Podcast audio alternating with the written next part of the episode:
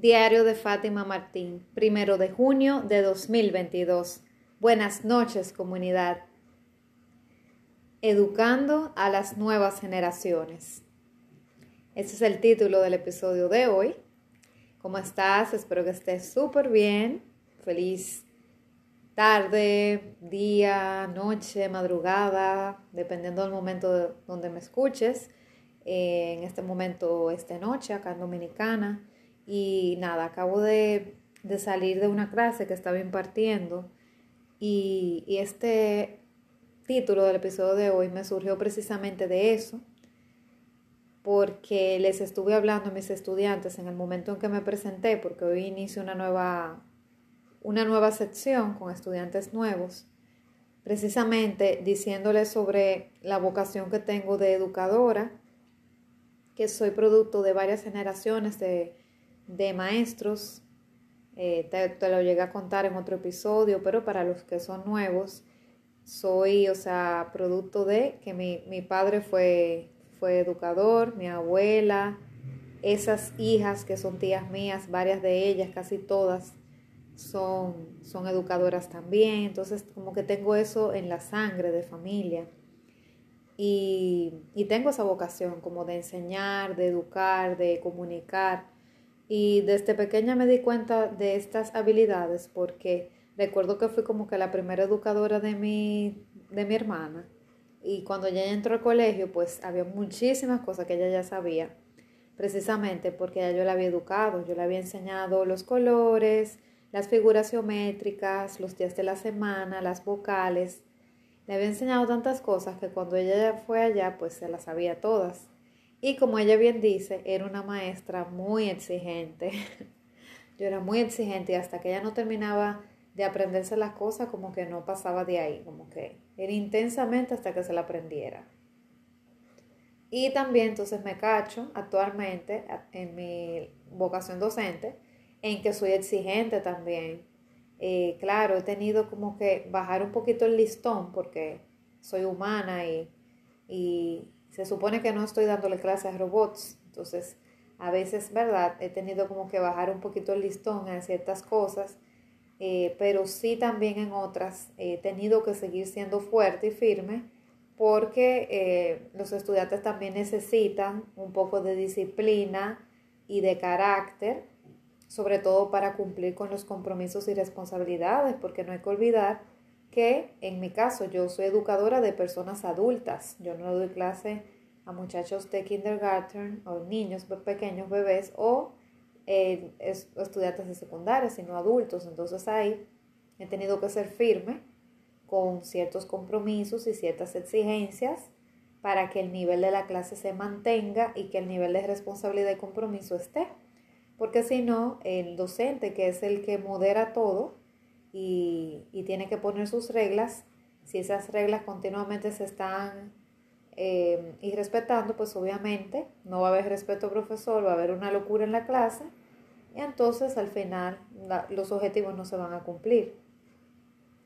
Pero sí realmente quiero enfocar el episodio como a esa responsabilidad que tenemos los, los docentes, sobre todo los que tenemos la vocación de enseñar y que nos gusta, lo hacemos hasta por placer, por pasión, independientemente de recibir cualquier ayuda monetaria, que déjame decirte, por lo menos en estos países eh, latinos, pues realmente es poca la ayuda que se le da a los docentes. Eh, sin embargo, hay otros países donde sí tienen esta, están conscientes, sobre todo los países desarrollados, de la enorme, inmensa labor y responsabilidad que tiene un docente, que tiene un maestro, y si se le toma en cuenta. Pero en la mayoría de los países, sobre todo estos que son países subdesarrollados, pues no se le da la importancia suficiente a los maestros, lamentablemente. Yo entiendo que los maestros, independientemente de yo que yo no fuera maestra, entiendo que a los maestros se le debe tener, no es, no en un pedestal, porque verdad, hay maestros que abusan, eh, de sus, de sus, o sea, abusan de, del nivel de poder que tienen en la clase y pueden ir respetar eh, a sus estudiantes eh, de manera mm, poco grata, por ejemplo, profesores que, que sexualmente acosen a sus estudiantes o mucho más de ahí. Eh, esas cosas pasan, esos abusos, ¿verdad? A veces abusan de su poder. Eh, o le faltan el respeto al estudiante o eh, lo que sea. Pero también el docente, el que es bueno, el que realmente respeta, el que tiene formación y valores, pues siempre va a respetar a sus estudiantes y siempre va a promover un ambiente adecuado en el aula, ya sea virtual o presencial. Y este, este docente pues se le debe de reconocer porque es una labor que da mucha gratificación, sobre todo emocional, pero la labor del docente va mucho más allá. O sea, es una entrega que no se paga con dinero, no es suficiente pagarla con dinero, porque es una entrega de que un docente tiene que acostarse tarde, a veces yo me acostaba de madrugada, me, acuesto normalmente cuando tengo que publicar muy tarde en la noche, a veces casi he amanecido publicando notas. Eh, no hay horario para el docente corregir, eh, corrigen fines de semana, eh, días feriados, en cualquier hora de la madrugada. Hay estudiantes que escriben a cualquier hora del día o de la madrugada y, y los profesores contestando. O sea, no hay límite de horario, de tiempo, la entrega que tiene que tener el docente para corregir esas prácticas, esos exámenes, dar esas retroalimentaciones, dar las clases en vivo, eh, la energía que tiene que emanar, ¿eh? Eh, la dinámica que tiene que crear, motivar a los estudiantes a que hagan sus asignaciones, a que actúen con excelencia, inculcarles valores, darles lecciones de vida también procurar buscar información actualizada para brindarla a la clase, como casos de estudio, videos interactivos, hacer juegos de roles, eh, utilizar plataformas tecnológicas para impartir ya sea cuestionarios, exámenes o hacer cualquier otro tipo de dinámica que tenga que ver con la clase. Entonces son tantas cosas, sobre todo ahora en este entorno virtual, que el docente tiene que desdoblarse en muchas cosas para, y tiene que ser mucho, mucho de todo un poco. El docente muchas veces es hasta psicólogo, como quien dice, porque los estudiantes vienen con problemas personales hacia donde él.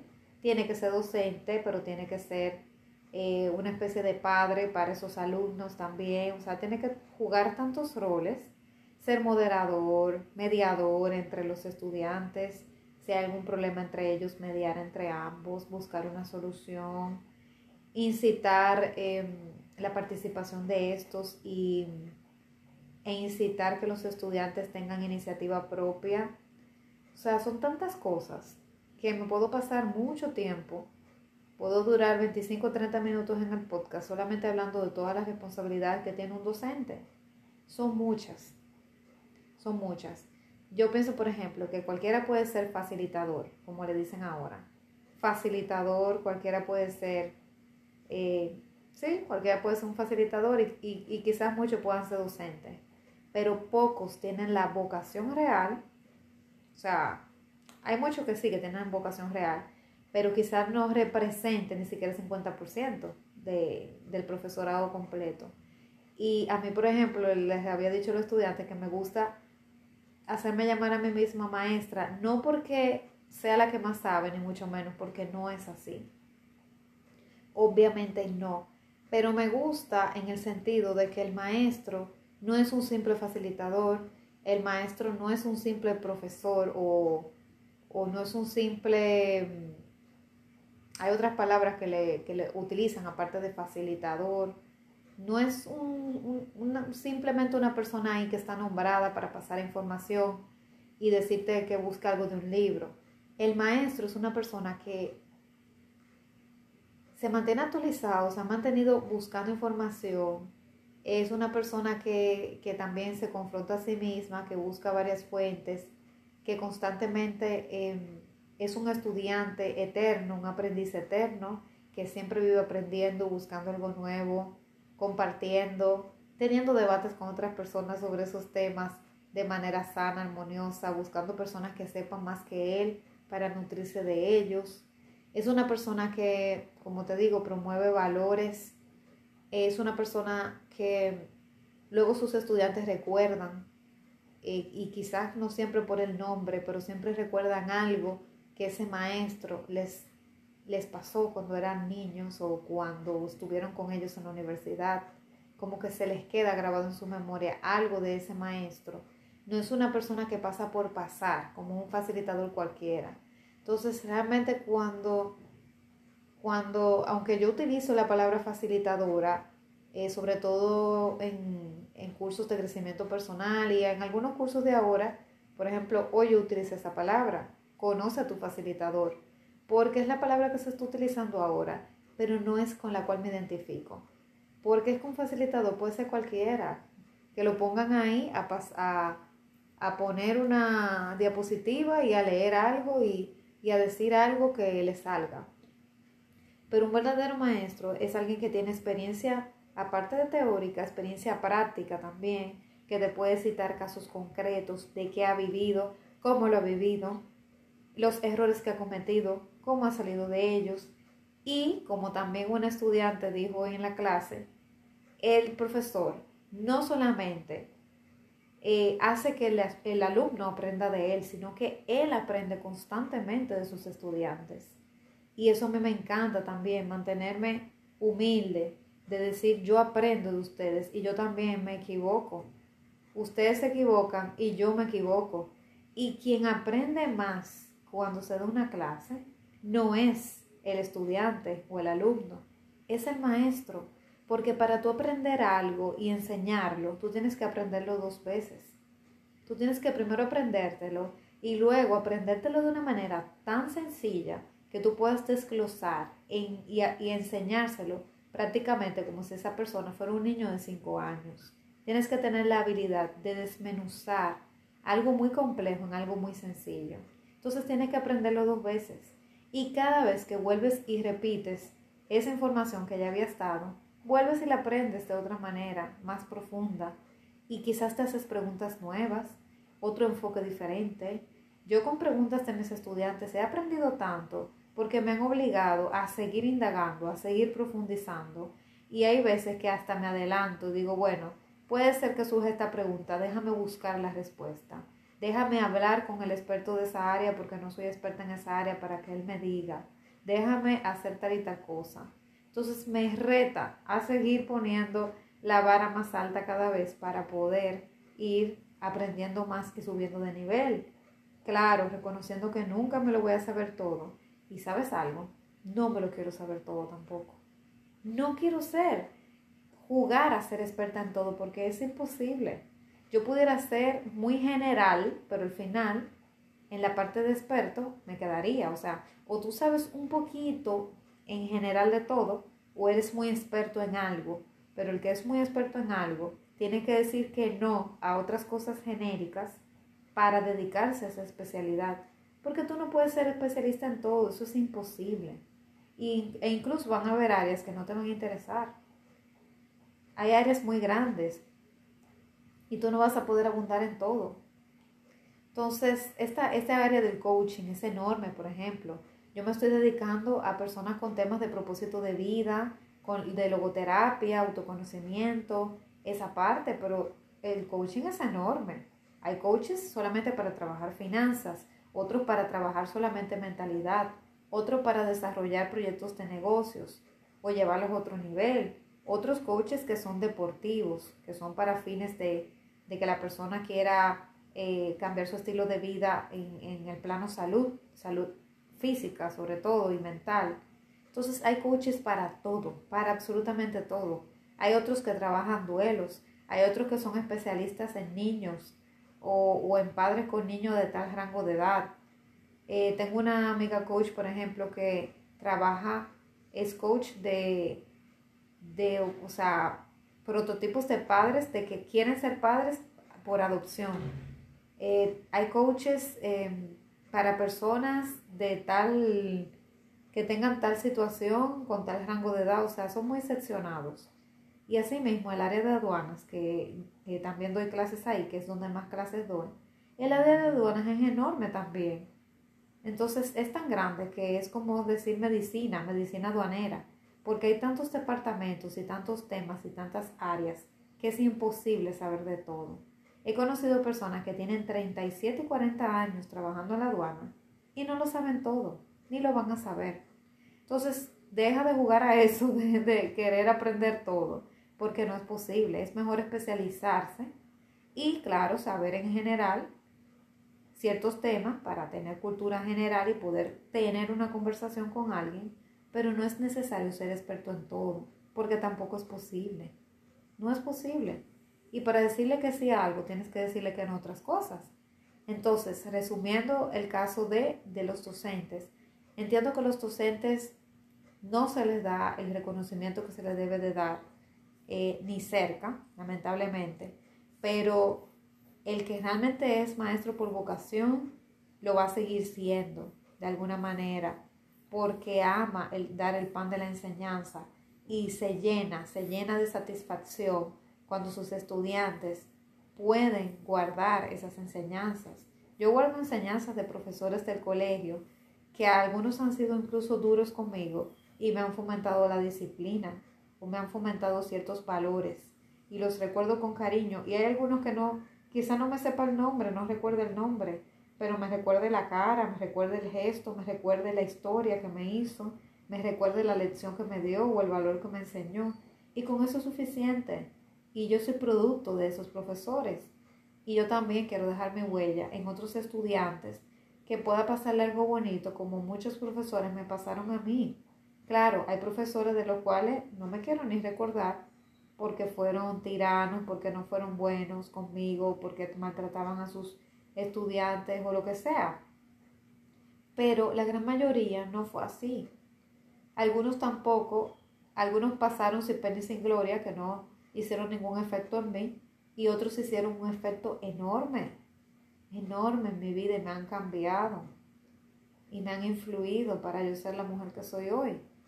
Entonces, esos profesores que están construyendo esas nuevas generaciones, yo los felicito porque de verdad están teniendo fe en algo que todavía no pueden ver, pero saben que va a ser así. Porque ¿dónde está el futuro del país? De todos los países del mundo. En la educación. En la educación que empieza, empieza por debajo, empieza en el colegio, en la escuela, luego va a la secundaria luego va a nivel universitario. Pero donde sea que sea, no importa si es fuera de la universidad, si es en un instituto, si es en una escuela de, oficio, un oficio técnico, donde sea, que te toque dar, dar clases, hasta en tu trabajo para las personas de nuevo ingreso.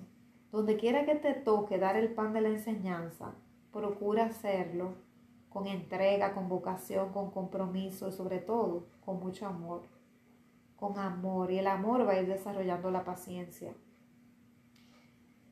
Yo recuerdo que eh, hace un ratito en clase una estudiante me dijo, precisamente la, eh, la que me dijo de que espero que usted aprenda de nosotros, me dijo también como que, que yo había tenido paciencia con ellos y que ella lo agradece. Y yo sonreí porque yo antes no tenía nada de paciencia y dar clases te obliga a tener paciencia. Porque hay estudiantes, por ejemplo, que te preguntan las cosas tres y cuatro veces y hay que tomar paciencia y respirar profundo a veces porque a veces tú crees que es obvio, pero para ese estudiante no. Y es normal, a mí me pasó de estudiante que no aprendía cosas a veces a la primera.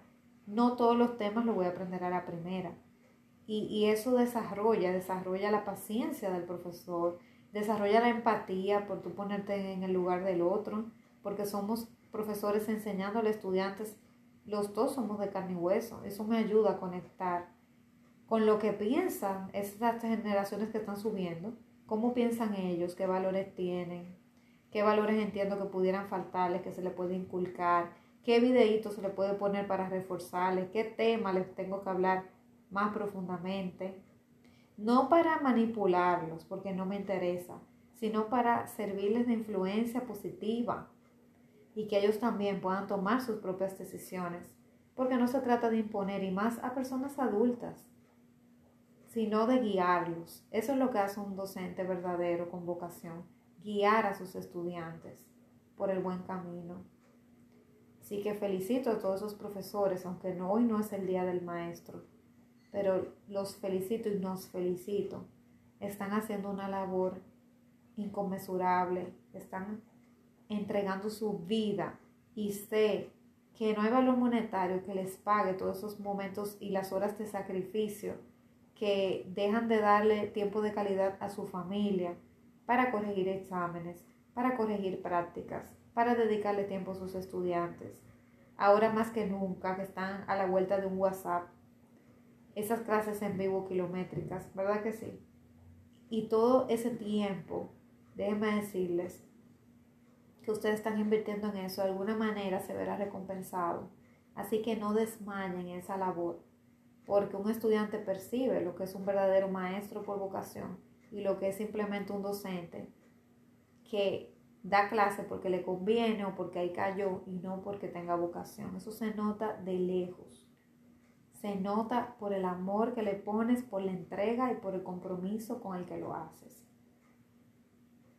Nada más que agregar. Nos vemos mañana. Seguro que sí.